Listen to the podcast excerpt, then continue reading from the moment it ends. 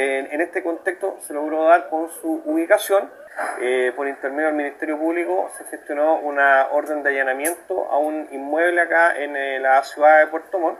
logrando eh, establecer que efectivamente habían cuatro personas en el interior, entre ellas el autor, uno de los autores materiales de este delito, de esta banda, y eh, otras tres personas que lo acompañaban que funcionaban en la dinámica de cómplices y reducidores.